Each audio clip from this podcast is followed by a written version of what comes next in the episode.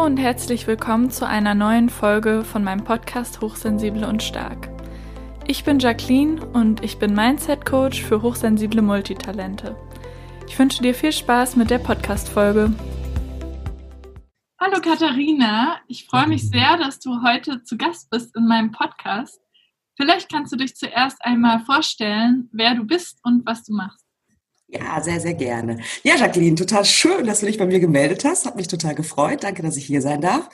Ja, mein Name ist Katharina Appier. Ich bin äh, 41 Jahre alt, äh, lebe mit meinem Mann in Dortmund und habe mich im letzten Jahr als Kinderwunschcoach ähm, selbstständig gemacht.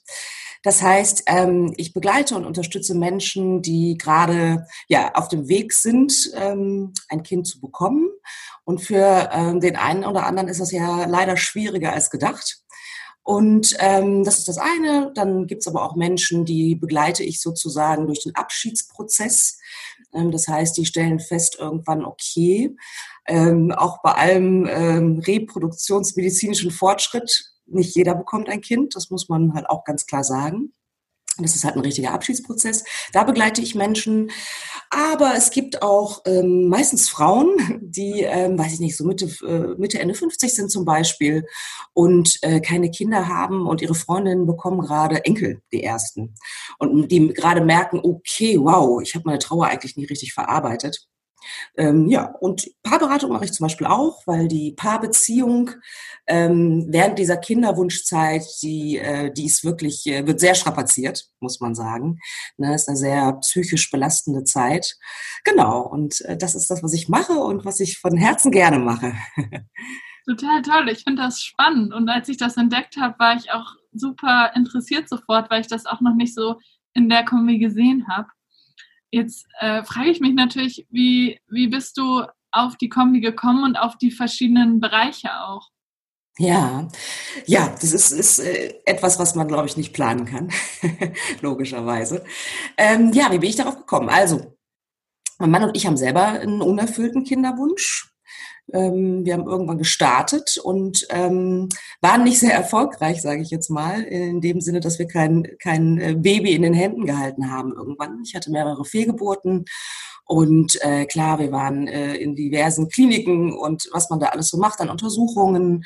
Mm, also wir haben jetzt zum Beispiel keine künstliche Befruchtung gemacht. Also für uns, wir haben uns klare ähm, Grenzen gesetzt, gar nicht bewusst, sondern eher im Sinne von, wir haben es nicht gefühlt, dass äh, manche Wege einfach nicht unsere Wege sind. Naja, aber es, äh, du kannst dir vorstellen, das war äh, ein Prozess, der über mehrere Jahre ging. Ähm, es war ein sehr, sehr großer Trauerprozess. Ähm, es hat mich mehr aus den Schuhen gehauen, sage ich jetzt mal so ganz salopp, ähm, als ich dachte. Also ich habe wirklich eine handfeste Krise ähm, dadurch gehabt ähm, dass uns das verwehrt äh, wurde sozusagen.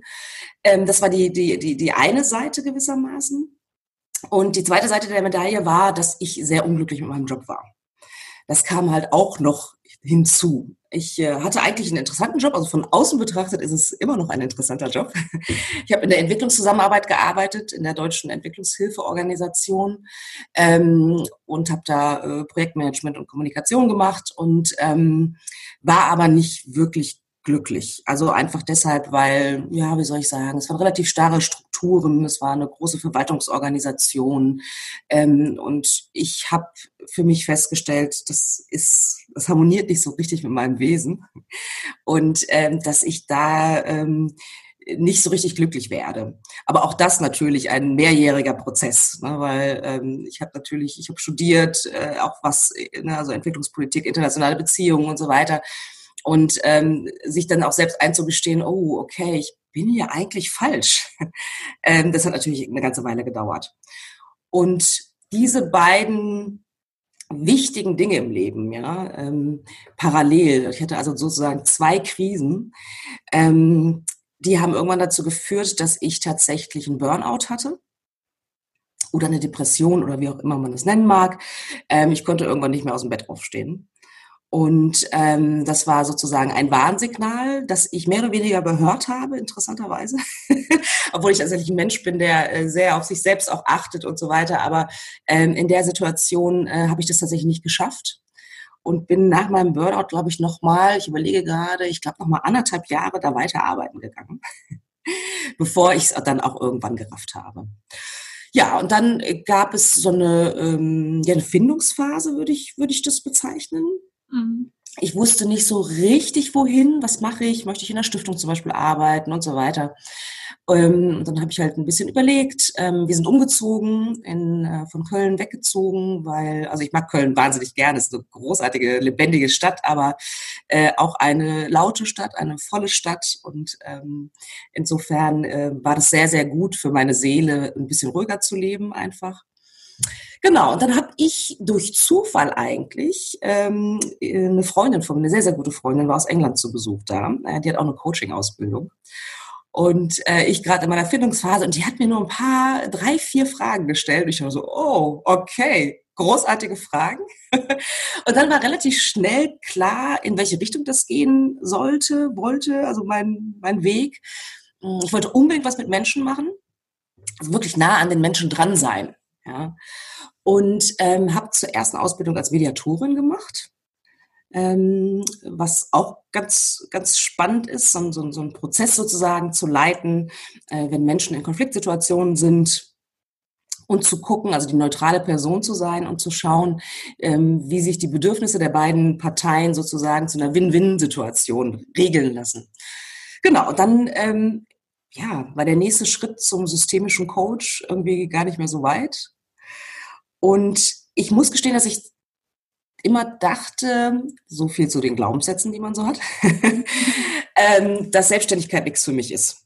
Dass ich äh, schon jemand bin, der äh, eine gewisse Sicherheit mag. Ähm, das liegt sicherlich auch an meiner Kindheit, wo ich das halt nicht so hatte. Und ähm, genau, habe die Ausbildung erstmal für mich gemacht, für meine persönliche Entwicklung. Ja, und irgendwann wie das halt so ist. Ich habe in der Zeit zum Beispiel auch angefangen zu meditieren und mache das jetzt auch täglich. Und das hat mein Leben auch sehr verändert, muss ich gestehen. Und ich glaube, äh, es ist tatsächlich in der Meditation irgendwann mir wie Schuppen vor den Augen gefallen. Ähm, systemischer Coach, die Ausbildung gemacht ähm, und meine Situation. Ich habe immer es vermisst, ähm, dass ich niemanden hatte, jemand, der professionell ist und jemanden hatte, mit dem ich darüber sprechen kann, ne, über diese ganzen Trauerprozesse und was das mit mir auch als Frau macht, äh, ne, dass, äh, dass ich Fehlgeburten habe und all diese ganzen Geschichten. Und irgendwann hat mein äh, Gehirn das kombiniert und dachte, okay, Kinderwunschcoach, das ist es. Das, das passt, ja. Ich habe die Erfahrung und ähm, die, ne, die ich selbst gemacht habe, die Erfahrungen kann ich äh, damit reinbringen, plus diese Ausbildung. Ja, und dann hat es gar nicht mehr so wahnsinnig lange gedauert, bis ich dann tatsächlich äh, mich selbstständig gemacht habe. Und dann habe ich halt relativ schnell überlegt, okay, da gehören noch ein paar andere Sachen dazu, ähm, zum Beispiel Trauerbegleitung. Deswegen habe ich auch eine Ausbildung als äh, Trauerbegleiterin gemacht, weil ähm, ja dieser Schmerz ähm, ist halt Trauer. Ist, Trauer geht ja nicht nur nur darum in Anführungsstrichen, dass ähm, jemand gestorben ist, den den man schon lange kannte. Genau, dann bin ich auch noch Paarberaterin geworden, weil das natürlich auch ein wesentlicher Aspekt ist, der extrem schwierig ist in dieser Kinderwunschzeit. Ja, so ähm, habe ich doch ein bisschen ausgeholt, aber wie das halt so ist, es ist nie ein linearer Prozess. Ähm, ja, genau, so bin ich dann dazu gekommen, das zu machen. Ja, ich finde das super spannend, weil ich habe selber eben auch in meiner Selbstständigkeit und auch bei vielen anderen das mitbekommen, dass man erstmal anfängt und dann nach und nach, wie du sagst, entweder es fällt einem wie Schuppen von, dem, von den Augen oder, oder man hat eine bestimmte Art von Kunde, Kundin oder Menschen sprechen einen immer wieder auf bestimmte Themen an und connecten genau zu den Themen. Ja. Ähm, ja. Und dann spezialisiert man sich halt. Deswegen, ja, kann, ja. kann ich das vollkommen nachvollziehen, dass das einfach auch ein längerer Weg war. Ja, um, absolut. Was ich mich jetzt auch noch gefragt habe, du hattest, also wir hatten ja auch E-Mails geschrieben und du hast gesagt, dass du gerade dabei bist, auch eine Ausbildung zu machen zur Sterbebegleitung. Ähm, mhm. Wie kam es jetzt noch dazu oder was ist so ein bisschen auch der Unterschied äh, zwischen Trauerbegleitung und Sterbebegleitung? Ja, sehr gerne. Ähm, vielleicht erstmal, wie ich dazu gekommen bin. Ähm, tja, also wie, soll ich das sagen, jemand sich mit sich selbst beschäftigt, auch ein Stück weit, ne, ähm, was so Persönlichkeitsentwicklung angeht und was will ich eigentlich mit meinem Leben anfangen und so weiter. Das sind jetzt auch so existenzielle Fragen, die hochkommen, ähm, wenn man äh, irgendwie keine Kinder kriegen kann. Ne? Das ist äh, also erstaunlicherweise, aber das kommt natürlich alles hoch. Okay, was mache ich denn dann? Wo ist der Sinn und so weiter und so weiter. Und ähm, sicherlich aus diesen, aus diesen Gedankengängen heraus hatte ich, ist mir das irgendwie begegnet. Ich habe, glaube ich, einen Artikel gelesen und ich wusste sofort, ich möchte das machen, Sterbebegleitung. Ja, ähm, es ist einfach, also ich, ich, ich habe zum Beispiel keine Angst vom Tod. Ja, also das schreckt mich nicht. Ähm, ich bin jemand, der sehr empathisch ist. Ähm, ich habe eigentlich einfach das, dieses tiefe Bedürfnis gespürt, dass das ein Weg für mich ist. Also ich habe vor, irgendwann ehrenamtlich darin zu arbeiten und ähm, vielleicht auch, keine Ahnung, Menschen zu begleiten, die, die keine Angehörigen haben oder was auch immer dann irgendwann dann kommen wird. Ähm, genau, und dann habe ich jetzt erstmal so, so eine Art, äh, wie soll ich das nennen, so eine Art Pre-Kurs gemacht. Das waren erstmal drei Tage, auch um zu sehen, ob mein Gefühl mich nicht trügt, ist, ob das was für mich ist oder nicht. Und äh, es ist absolut was für mich. Es war, waren äh, sehr intensive drei Tage, muss man sagen, weil mh, die anderen Teilnehmerinnen natürlich auch mit ihren Geschichten gekommen sind. Ne? Und, und, jeder hatte eine krasse Geschichte. Ich glaube, sonst macht man das wahrscheinlich. Vielleicht auch nicht, ich weiß es nicht, ne? wenn man noch nie Kontakt hatte oder irgendwie ne, connected ist. Und ähm, aber hab, ich habe halt gemerkt, ähm, das ist äh, wahnsinnig ja, spannend. Und was die Dozentin auch sagte, das fand ich, ähm, das habe ich instinktiv schon gespürt und ich kann mir auch wirklich vorstellen, dass das so ist dass sie sagte, mich kostet das gar keine Kraft. Ich bekomme so viel Kraft von den sterbenden Menschen. Ja, also die geben eher mir etwas, sozusagen. Und das kann ich mir wahnsinnig gut vorstellen, dass das tatsächlich so ist. Ähm, zur zweiten Frage. Unterschied Trauerbegleitung und äh, Sterbebegleitung. Trauerbegleitung ist zum Beispiel, sind die, werden die Angehörigen ja, die in ihrer Trauer zu begleiten, vorher und nachher. Das ist eher Trauerbegleitung. Oder jetzt in meinem Fall äh, mache ich ja Trauerbegleitung zum Beispiel auch bei Fehlgeburten oder wenn jemand eine Totgeburt hatte. Ähm, oder wie gesagt, Abschied vom Kinderwunsch ist auch eine Trauerbegleitung, ist ein Trauerprozess, den man von außen begleitet. Und ähm, Sterbebegleitung ist wirklich, da geht es ähm, darum, den Sterbenden zu begleiten. Ähm, das ist nicht nur am Bett sitzen und da sein, wenn derjenige seinen letzten Atemzug nimmt, auch, kann auch sein, muss aber nicht, sondern es sind auch die Tage und Wochen davor. Also sprich, was braucht derjenige? Ähm, möchte er sich noch mit irgendjemandem versöhnen? Möchte er vielleicht noch irgendwie jemandem einen Brief schreiben, dass man diesen Brief für denjenigen schreibt, zum Beispiel? Dass man ähm, ja organisiert, dass derjenige, äh, wenn er religiös ist zum Beispiel, ähm, nochmal einen Pfarrer sieht oder einen buddhistischen Priester oder was auch immer oder einen Imam ähm, was auch immer derjenige für einen Background hat. Gibt es noch irgendwas, was derjenige gerne nochmal sehen möchte, auch wenn man ihn vielleicht nicht dahin bringen kann, aber man kann versuchen über, keine Ahnung, über Videos oder Bilder, das Gefühl, es geht ja vor allen Dingen um die Emotionen dann nochmal, ne, äh, kann man die irgendwie an, an das Sterbebett bringen gewissermaßen. Ne? Und auch zu gucken, ähm, hat derjenige seine Angelegenheiten organisiert. Ja, also gibt es da ein Testament oder ähm, was auch immer, eine Patientenverfügung vielleicht, ne, ähm, wie derjenige ne, ähm, sterben möchte oder ob da noch was gemacht werden soll und so weiter. Also solche Sachen auch, also wirklich so administrative Sachen gehören auch zum Sterbebegleiter dazu. Und da ist es vor allen Dingen wichtig, dass der Sterbende im Mittelpunkt steht. Mm, das heißt, dass zum Beispiel die Trauernden drumherum, die Familie, oftmals können die das nicht gut aushalten, weil die natürlich die Menschen geliebt haben und die nicht verlieren wollen und so weiter. Und die können die nicht loslassen. Ne? Und dass man dann auch als Sterbebegleiter auch ganz bewusst auch das Gespräch sucht mit der Familie ne? und äh, darum bittet, loslassen zu können, es demjenigen vielleicht auch nochmal zu sagen, du darfst gehen, du darfst sterben, es ist okay. Ne? Also, dass man wirklich ganz im Sinne des Sterbenden handelt und deren und, und dessen ja letzte letzte Wünsche, letzte ja Wünsche kann man kann man sagen. Also ein ganz ganz interessantes Feld finde ich. Ja, ich finde, das klingt total schön. Gar nicht so, was Menschen vielleicht auf den ersten Blick denken würden, ähm, sondern eigentlich total schön, wie du das beschreibst, auch den Prozess und auch den Fokus auf den Sterbenden oder die Sterbende ja. zu legen. Und ich muss auch sagen, aktuell zum Beispiel bei mir ist das ein Thema, weil eine, meine Nachbarin, die eine sehr gute Freundin von mir ist, die ist halt 73 und ihr ähm, mhm. Mann äh, ist gerade quasi im Sterben, aber es ist ein sehr, sehr, sehr langer Prozess. Also, weil das halt äh, ja einfach sehr lange dauert.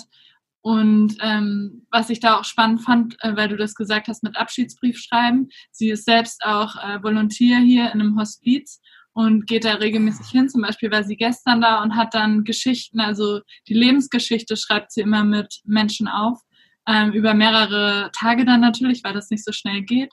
Und die diktieren ihr das dann quasi ähm, oder erzählen das und sie schreibt das dann auf, was ich auch total inspirierend und interessant ähm, finde und auch irgendwie ein tollen Tool. Dann haben die Menschen halt nochmal was, was sie hinterlassen können und ähm, können auch nochmal so ein bisschen Revue passieren lassen.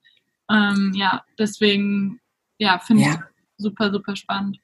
Ja, das hört sich sehr spannend an. Also ich glaube, so eine Selbstreflexion ist ja sowieso von Zeit zu Zeit oder so oft, wie jeder es möchte, äh, wichtig. Und ich könnte mir vorstellen, dass das halt am Ende des Lebens auch nochmal ähm, ja, wichtig ist, auch um, um loslassen zu können, um sagen zu können, um sich vielleicht auch selbst zu verzeihen, weil wir machen alle Fehler und kein Leben läuft perfekt und nicht jede Entscheidung, die man trifft, ist perfekt. Aber dass man äh, da nochmal reingeht und nochmal überlegt, okay, ähm, das war halt so ja, ich, hab, ich wusste es vielleicht nicht besser oder sonst irgendwas. Ich verzeihe mir selber auch und ähm, ich, ich darf, darf gehen, ich darf jetzt loslassen, das ist in Ordnung. Ne? Ja, ja, und ich habe eben auch gemerkt, dass das, ähm, weil ich viel mit ihr darüber rede, dass das schon auch so ist, dass es nicht unbedingt immer so viele Menschen gibt, wie du auch gesagt hast, die überhaupt auch als Freund oder Freundin darüber reden möchten. Ähm, weil das für viele halt einfach eine herausfordernde Situation ist oder ein Tabuthema oder sie einfach das quasi gefühlt auf eine Art verdrängen möchten. Ja. ja, absolut. Also Verdrängung ist, glaube ich, äh, ein gutes Stichwort. Absolut. Dass man solche Themen, äh, ich glaube, glaube vielen, also was so meine Erfahrung ist, ich, ich, ich weiß es nicht, aber ich würde schon sagen, dass also gerade der Tod ähm, tatsächlich auch ein Tabuthema ist in unserer Gesellschaft. Ne? Und ja. wenn ich Menschen erzähle, Sterbebegleiterinnen, oh Gott, das könnte ich nicht. Also das ist so die Reaktion, die ich eigentlich am meisten bekomme ne? Wo, ähm, was halt total interessant ist. Und zum Beispiel übertragen auf meine Arbeit, ne? ähm, da ist die Erfahrung zum einen Fehlgeburten, da wird auch fast gar nicht drüber gesprochen. Ja? Äh, ich habe schon mit vielen Menschen darüber gesprochen, warum das so ist, ob das irgendwie so ist, so mm, in unserer perfekten Instagram-Welt ähm, kann das eigentlich nicht vorkommen oder, oder will man es nicht zeigen? Man will nicht zeigen, dass es halt nicht immer perfekt läuft, ja? dass man nicht den perfekten Babybauch in Szene setzen kann. Ähm, vielleicht auch aus so einem, ja, wie soll ich sagen, aus einem Duktus heraus, ähm, komm schnell drüber hinweg, macht nichts, du kannst äh, immer noch ein Kind kriegen und ähm, das passiert äh, Frauen ständig, ähm, stell dich nicht so an, äh, mach weiter. Das ist auch so ein bisschen, könnte ich mir vorstellen, was so ein bisschen dahinter steckt, warum viele da nicht drüber sprechen. Und es ist wirklich dramatisch. Ne? Also nicht jede Frau muss nach einer Fehlgeburt total äh, fertig sein oder so. Ne? Das kommt ja total auf den Typen an. Aber es gibt Frauen, die sind wirklich am Boden zerstört. Ja, die die fangen an. Also es gibt auch äh, Frauen. Äh, auch Männer im Übrigen, die wirklich Depressionen bekommen davon, zum Beispiel. Aber es ist eher, sage ich jetzt mal, eher selten, aber auch das kann passieren. Ne? Also äh, das zum einen ist ein Tabuthema, was ich in die Gesellschaft bringen möchte, ja, und sagen möchte, du bist gut so wie du bist, ja. Auch ähm, du hast halt nicht über alles die Kontrolle, ja. Und ob ein Kind ähm, gesund zur Welt kommt, ähm, ich sage jetzt mal, ne, wenn man jetzt nicht gerade Drogen- oder Alkoholabhängig ist oder irgendwas äh, extrem beeinflusst, äh, dann liegt das nicht in unserer Hand. Und ob man ein gesundes Baby irgendwann hat, dann ist das ein Geschenk, dann ist das wahnsinniges Glück. Ja. Das, das ist das eine. Und das andere, was so mir zum Thema Tabu einfällt, Tabu in der Gesellschaft, ist tatsächlich diese unerfüllte Kinderlosigkeit. Ähm, ganz viele Paare sprechen nicht darüber. Es ist so eine Schweigezone. Ja. Und ähm, wenn ich mit Menschen darüber rede, also die meisten können sofort andocken, also entweder weil sie selbst irgendwas erlebt haben in der Hinsicht oder sagen, ja, wir haben auch ein paar im Bekanntenkreis, die sind schon seit sieben Jahren verheiratet. Aber keiner fragt mal nach oder, oder das Paar spricht auch offensichtlich von sich aus nicht darüber, dass sie es vielleicht gerade versuchen oder wie es in ihnen aussieht. Also es kommt relativ häufig vor. Also jedes man schätzt, dass jedes sechste bis siebte Paar einen unerfüllten Kinderwunsch hat in Deutschland. Das finde ich schon eine enorme Anzahl. Und das ist halt auch so ein Tabuthema, das ich halt rausholen möchte aus dieser, dieser, dieser Schweigezone, ja, ähm, aus dieser, äh, oh, es ist mir unangenehm, weil mein Leben nicht perfekt läuft. Ähm, und deswegen habe ich auch einen Podcast gestartet. Ähm, letztes Jahr, alles da, Noella nicht, heißt er. Und ich hatte schon viel, viel früher die Idee zu diesem Podcast. Und es hat aber mich so viel Überwindungskraft gekostet, wirklich da rauszugehen, mich hinzustellen, mir selbst eine Stimme zu geben und zu sagen, ja, mein Name ist Katharina, ich habe einen unerfüllten Kinderwunsch und das tut verdammt weh, aber trotzdem habe ich ein schönes Leben. Ähm, es hat wirklich sehr lange gedauert. Also ich würde sagen so hm, neun Monate, wirklich, also bis wirklich die erste Episode online war. Ähm, und ich habe es keinen Moment bereut, dass ich es gemacht habe, dass ich rausgegangen bin, weil ich so viele wundervolle Zuschriften kriege, äh, meistens von Frauen, aber nicht nur, die mir halt schreiben, oh, ist so toll, dass ich auf deinen Podcast äh, gestoßen bin, weil ich einfach mich wiederfinde, weil ich weiß, dass ich nicht alleine bin. Das ist auch so ein ganz, ganz wichtiges Stichwort. Ne? Also wenn man in dieser Phase denkt, und man ist die Einzige, äh, was natürlich nicht stimmt. Es gibt ganz, ganz viele Menschen da draußen. Ne? Und dieses, dass man sozusagen, dass ich mit diesem Podcast auch dieses Gefühl von Einsamkeit vielleicht ein bisschen lindern kann. Und ähm, genau, deswegen, also mein Podcast hoffe ich hilft dabei, solche Themen, die man nicht so gerne anspricht, ähm, ja, aus der Schweigezone, aus der Tabuzone zu holen. Ähm, was ist denn deine Meinung dazu oder, oder wie bist du damals oder gehst du heute damit um, ähm, dass Menschen manchmal aber auch Sachen fragen, die so ein bisschen in Richtung, wann kriegt ihr denn ein Kind, äh, mhm. sind gehen, weil es ist ja eine Sache darüber zu reden und das aus der Tabu-Ecke rauszuholen, aber die andere Sache ist halt nicht mal auf dem Schirm zu haben, dass es sowas wie Fehlgeburten gibt oder Menschen, die irgendwie einen unerfüllten Kinderwunsch haben und dann halt manchmal auch so total, ja, unempathisch oder unreflektiert Fragen zu stellen in die Richtung. Manchmal sind es ja nicht mal Leute, die einem so doll nahestehen. Ich weiß aber halt auch nicht so genau, was, was ist deine Meinung dazu? Oder vielleicht hast du ja. auch Erfahrungen oder deine Kunden. Mhm. Äh, ja, gut, gut, dass du diese Frage ansprichst. Das kommt natürlich sehr, sehr häufig vor. Also was heißt sehr, sehr häufig? Also schon häufiger vor, als man denkt, sagen wir mal so, ne? dass die Leute wirklich unsensibel sind. Ähm, und es kommt natürlich immer darauf an, wo man gerade steht. Ähm, wenn mir jetzt diese Frage gestellt wird, bin ich relativ entspannt, weil ich natürlich auch rausgegangen bin inzwischen mit meiner Geschichte und so. Ähm, ich finde die immer noch doof, diese Frage jemandem zu stellen, weil ich finde es halt so eine extrem persönliche Frage und die impliziert so viel, ja. Und ähm, also was dahinter stecken könnte. Und ähm, nicht jeder, der, ähm, also man möchte auch nicht immer darüber sprechen zum Beispiel. Das, das kann ich zum Beispiel auch total äh, bestätigen. Es gibt Zeiten, da, das, ist, das geht halt niemandem was an, dann denkt man sich. Ne? Und dann gibt es andere Zeiten, wo man halt reden möchte. Und interessanterweise kommen diese Fragen tatsächlich oft von Menschen, denen man nicht so nahe steht. Also mir ist so eine Frage zum Beispiel, als ich noch ähm, Arbeitnehmerin war, in der Kantine gestellt worden. Ja? Wo man sich so denkt, hm, echt? Ist das jetzt, ist es eine existenzielle Frage? Ja, oder ist das jetzt, ist die Kantine jetzt wirklich gerade der richtige Ort, um das zu besprechen, um das ernsthaft zu fragen? Ja. Ähm, ich habe demjenigen das aber nicht übel genommen, weil das ist ähm, bei Menschen, die keine Probleme damit hatten, die sind halt nicht sensibilisiert dafür, dass diese Frage den einen oder anderen wirklich in eine Krise stürzen kann oder ein unangenehmes Gefühl hervorruft oder sonst irgendwas. Ne? Und ähm, in meiner akuten Fra äh, Phase, also in meiner akuten Trauerphase, muss ich gestehen, habe ich einfach oft mit Nein geantwortet und habe das Schweigen danach ertragen, ganz bewusst. Ne, also, wo ich dem gegenüber angesehen habe, okay, die führt jetzt nichts weiter aus.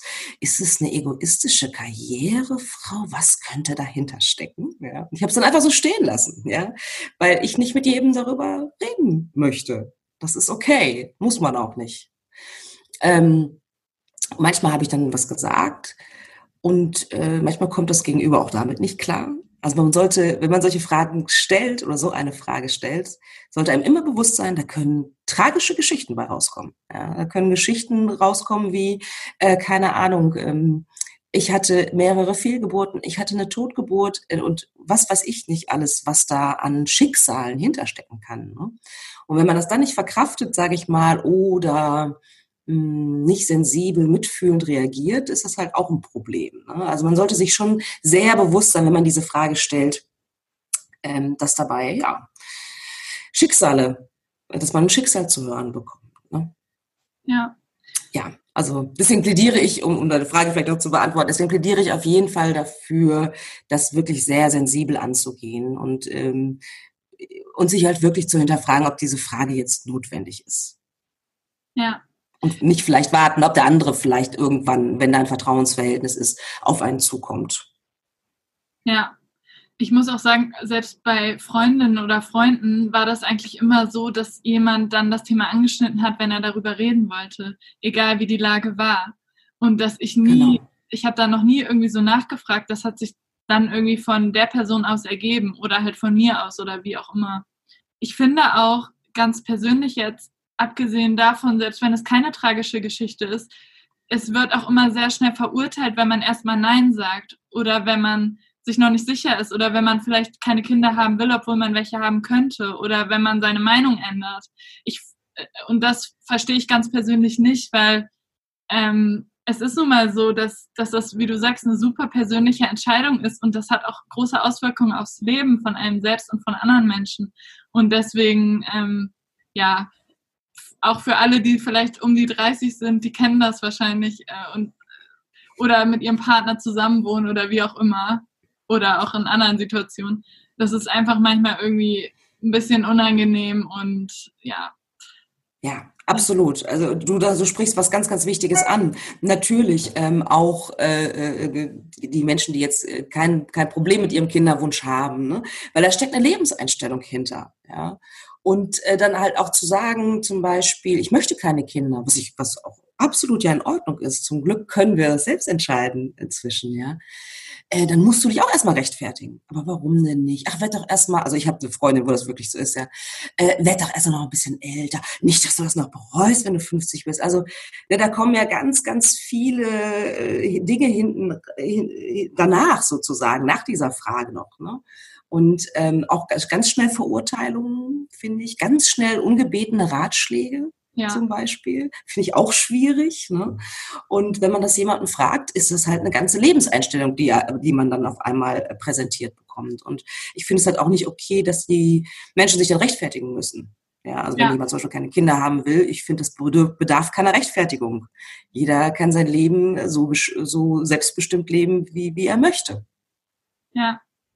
Und ich finde auch, selbst wenn man eine Entscheidung trifft, wie zum Beispiel, ich habe einige Tattoos, äh, ganz anderes mhm. Thema, aber und das dann bereut, dann oder keine Kinder bekommen möchte und das dann bereut, dann ist das immer noch meine Entscheidung, meine eigene gewesen und dann komme ich auch damit klar, sage ich jetzt mal. Also das ist so ein bisschen, ja,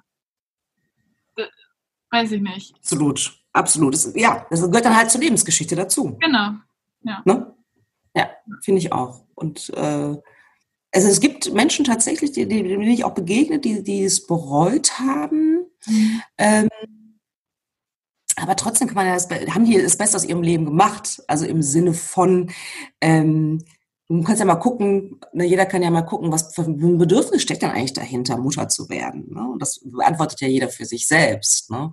Und dann kann man ja trotzdem gucken, wie man dieses Bedürfnis erfüllt gekriegt. Ne? Also ob man wirklich ein Stück weit seine, seine, seine Fürsorge zum Beispiel, die kann man mit Ehrenamt, mit man kann natürlich auch adoptieren oder Pflegekind oder man hat Patenkinder oder also es gibt ja ganz, ganz viele Möglichkeiten, zum Beispiel, wenn es jetzt Fürsorge sein sollte, seine Fürsorge zu leben. Ja, total. Und ähm, wir haben ja auch schon darüber gesprochen, dass das gesellschaftlich ein Tabuthema ist. Was würdest du dir denn wünschen, was sich ändert? Oder wie könnte das dann aussehen? Vielleicht in die ja. Richtung. Ja, das ist, ähm, das ist eine gute Frage. Wie könnte sich das ändern? Mm, also ich glaube, also zum einen, dass, dass mehr Leute offener damit umgehen, wenn sie zum Beispiel eine Fehlgeburt hatten dass, dass es halt nicht mehr ein Tabu ist, sondern dass es normal ist, dass man darüber spricht. Also der oder diejenige, die, die Lust haben, darüber zu sprechen. Das muss ja auch nicht für jeden was sein. Ja.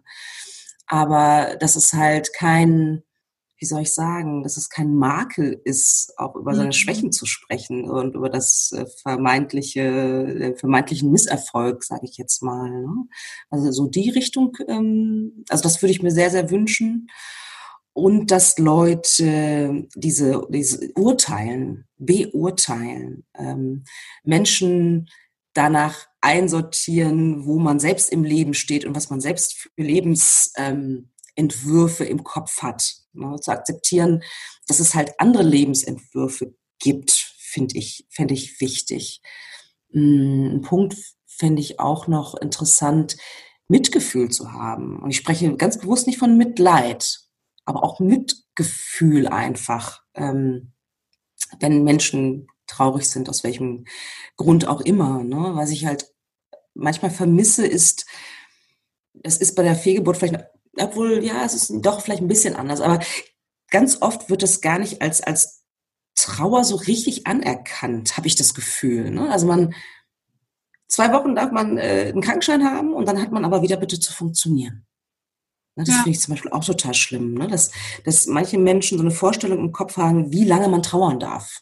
Ja, und das ist, egal, ist egal, ob es ein Tod von einem geliebten Menschen ist oder äh, äh, von so einer Fehlgeburt. Ähm, also dass, dass diese Schubladen verschwinden, weil Trauer ist so individuell. Ja, manche werden von einer Fehlgeburt völlig aus der Bahn geworfen, ähm, manche aber auch nicht. Ähm, manche verlieren nach nach 30 Ehejahren ihre Frau, sage ich mal, manche Männer und ähm, äh, verlieben sich nach drei Monaten neu. Ja, und dass die Gesellschaft dann nicht urteilt, sondern jeder geht mit seiner Trauer anders um. Jeder hat das Recht darauf, ähm, ja, das zu tun, was ihm gut tut in so einer Trauerphase. Also das würde ich mir auf jeden Fall mehr wünschen, dass die Leute nicht, nicht so, so in so engen Grenzen denken, was, was den Tod angeht, so, sondern akzeptieren, ja, die Trauer ist individuell, das ist, das ist okay. Ja, ich finde auch, äh, als du das gerade erzählt hast, ist mir auch noch eingefallen, dass ich finde, dass das in vielen Büchern, wo es auch irgendwie um Familiengeschichten oder so geht, gar nicht immer so oft thematisiert wird und gar nicht so normal auf eine Art ist. Und je älter ich werde, desto mehr fällt mir manchmal auch auf, dass ich in der Schule zum Beispiel im Sexualkundeunterricht oder Biologie oder allgemein nie richtig gelernt habe, dass es so die Wechseljahre gibt, dass es die, ähm, dass es Fehlgeburten gibt. Auch die Prozentzahl ist ja gar nicht so niedrig, ähm, wie vielen Personen das passiert, sondern es war irgendwie nicht so richtig ein Thema. Natürlich ist man auch mhm. jung, aber man ist ja schon in dem Alter, wo man auch Kinder bekommen kann. Und ähm, ich sag mal so, also es ist schon auch nett, darüber zu diskutieren. Und das Gleiche gilt auch für die Themen, über die wir sonst gesprochen haben, Trauer und Sterben, Sterbebegleitung, wie das überhaupt alles abläuft. Ich weiß nicht, da war ich bestimmt schon locker über 20, vielleicht Mitte 20, dass das überhaupt mal äh, irgendwie zu mir durchgesickert ist, was das überhaupt für Themen sind und äh, was das alles beinhaltet und wie, wie man damit umgeht. Ähm, das finde ich immer so ein bisschen, wenn man 18 wird, dann wird oft noch, oder ich hatte das Gefühl, dass das noch so Themen sind, die immer noch tabu sind, wo man trotzdem noch nicht drüber redet.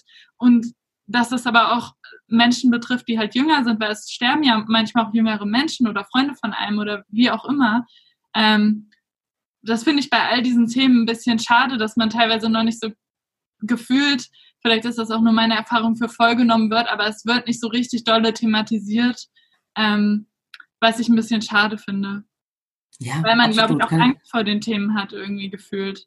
Also ich weiß nicht, ja, ob das stimmt, ja. aber gerade auch in Arbeitsstellen oder in der Schule oder so ist ja vielleicht auch einfacher über andere Sachen zu reden, aber ich weiß nicht, ich finde das eigentlich schade, wenn ich jetzt so zurückblicke, weil ich finde, das sind auch Themen mit viel Tiefgang, wo man super viel lernen kann. Absolut, also da kann ich dir nur zustimmen. Also das finde ich, finde ich einen ganz interessanten und spannenden Aspekt, den du da aufgreifst. Ne? Dass solche Themen, das wäre schon schön, wenn da auch in der Schule darüber gesprochen werden würde, damit.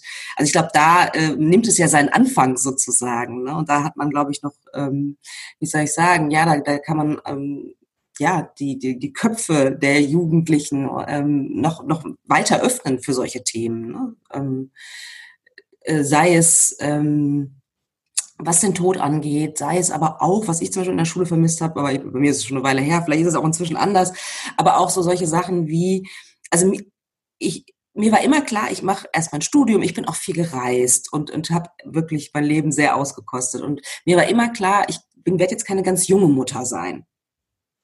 Aber mir war tatsächlich nicht so klar, wie die Fruchtbarkeit der Frau, wie extrem die sinkt, so ja. ab 30. Habe ich mich nie mit beschäftigt, ja. Also auch zum Beispiel so ein Aspekt, finde ich, den man gut schon in der Schule mal besprechen könnte, ja.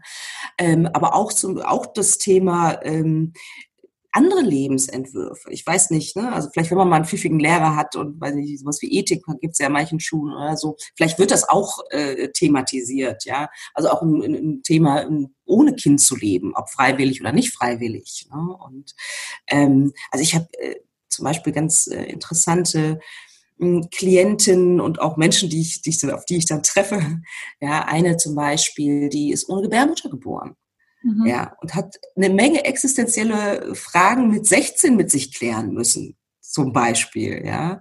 Äh, oder eine andere, die durch eine äh, Spirale, die in der Gebärmutter sich so ein, äh, wie soll ich sagen, so verwachsen ist mit dieser Gebärmutter, dass die entfernt werden muss. War die Mitte 20. Ne? Also es ist ja nicht so, als wenn das bei allen mal eben so easy peasy laufen würde. Insofern fände ich das total schön, wenn ja schon in der Schule über auch ungewöhnliche Dinge, die so passiert, passieren, auch geredet wird. Ne? Da hast du absolut recht, kann ich dir nur zustimmen. Ja. Ja. Ja, ich glaube, um noch vielleicht für die Zuhörerinnen und Zuhörer, ich glaube, dass mit der Fruchtbarkeit ist doch so, dass man am fruchtbarsten zwischen 20 und 29 ist und das eigentlich die beste Phase ist, äh, rein ja. biologisch. Ja, und heutzutage, ist tatsächlich so. Genau, und es heutzutage in der Gesellschaft ja eher der Fall ist, dass man ab 30 Kinder bekommt, aufwärts. Ähm, ja. Und das so auch so ein bisschen irgendwie, ja, vergessen wird. Äh, also so ein bisschen die Biologie vergessen wird. Ja, genau, mit einem äh, Emanzipationsstreben und all den ganzen Sachen, ne, ähm, ist, da ist halt tatsächlich noch die Biologie, so ein Mist. Aber du hast recht, ja, also, soweit ich weiß, äh, sind wirklich äh, in den 20ern ist man tatsächlich am Fruchtbarsten und ähm, äh, tatsächlich ist das die beste Zeit, um äh, Kinder zu kriegen. Äh, was ja auch eigentlich, äh, also ne, wenn man so zurück zurückblickt, irgendwie auch logisch ist, ne, weil die Menschen früher, die wurden ja auch nicht so alt. Ja. Ne, wie wir heute, ne? Klar eigentlich, dass da so die beste, die beste Zeit ist, tatsächlich ein Kind zu bekommen. Und das ist danach, ich weiß, es gibt ganz, ganz viele, wahnsinnig viele Frauen, die auch in den 30ern natürlich auch gesunde Kinder kriegen. Und man hat natürlich auch immer wieder so un, solche Fälle von irgendwelchen Prominenten in Anführungsstrichen, ja, die dann mit Mitte, Ende 40 noch ein Kind kriegen und man denkt sich so, ach, ist ja easy, aber nein, es sind wirklich Ausnahmefälle. Und ich sag mal so, ähm, Frauen, die, keine Ahnung, zwischen Mitte und Ende 40 noch ein Kind kriegen, die kriegen das meistens nicht auf natürlichem Wege. Also es mag auch da Ausnahmen geben, aber das ist definitiv überhaupt nicht der, der, der Normalfall. Ja. Gibt es denn noch was, was du zum Abschluss gerne den Zuhörerinnen und Zuhörern mitgeben möchtest? Ja, was würde ich mitgeben? Also wenn ihr in so einer Situation seid, dass ihr euch Unterstützung sucht. Ja, also sei es, ähm, das kann, kann eine Facebook-Gruppe sein, das kann ein Therapeut sein, das kann natürlich auch ein Coach sein. Ähm, ich zum Beispiel biete Gesprächskreise an. Also sich wirklich mit Gleichgesinnten zu treffen, tut wahnsinnig gut und ähm, nimmt was von der Anspannung, ähm, wenn man weiß, man ist nicht alleine. Ähm, das das finde ich extrem wichtig. Und die Botschaft, es gibt auch ein sehr erfülltes Leben, auch wenn nicht alle Wünsche ähm, ja, wahr werden sozusagen, kann man sich sein Leben trotzdem sehr, sehr schön machen. Danke, das hast du schön gesagt. Mhm. Und wenn man jetzt noch mehr von dir erfahren möchte, wo bist du überall im Internet zu finden? Ja, äh, danke für diese Frage. Ja, also auf, auf Instagram und Facebook ähm, at alles da Noella nicht, also wirklich ein Wort. Ähm, alles zusammengeschrieben, also so wie mein Podcast auch heißt. Und ähm, dann habe ich noch eine Webseite äh, www.praxis-apia, mein Nachname appia.de. Genau. Ja, dann bedanke ich mich von Herzen, dass du heute zu Gast warst und die Links setze ich auf jeden Fall in die Show Notes. Ähm, Super. Genau. Und ja, dann vielen lieben Dank und bis zum nächsten Mal. Tschüss. Tschüss, ich danke dir herzlich. Vielen lieben Dank fürs Zuhören. Am Sonntag, den 19. Juli, gebe ich von 9 bis 12 einen Online-Workshop und du kannst dich jetzt schon anmelden, wenn du dabei sein möchtest, worüber ich mich natürlich sehr freuen würde. Die Tickets kosten 15 Euro pro Person und wir sprechen über die Themen Hochsensibilität und Scanner, Scannerin-Persönlichkeit. Das heißt, äh, einmal so die Grundlagen, aber dann auch alles weitere. Also, was sind typische Herausforderungen? Wie geht man damit um? Und alles, was dazu gehört. Und alle weiteren Infos und den Link zur Anmeldung findest du wie immer in der Infobox beziehungsweise in den Show Notes. Ansonsten freue ich mich, wenn du das nächste Mal wieder reinhörst und wünsche dir einen wundervollen Tag. Tschüss!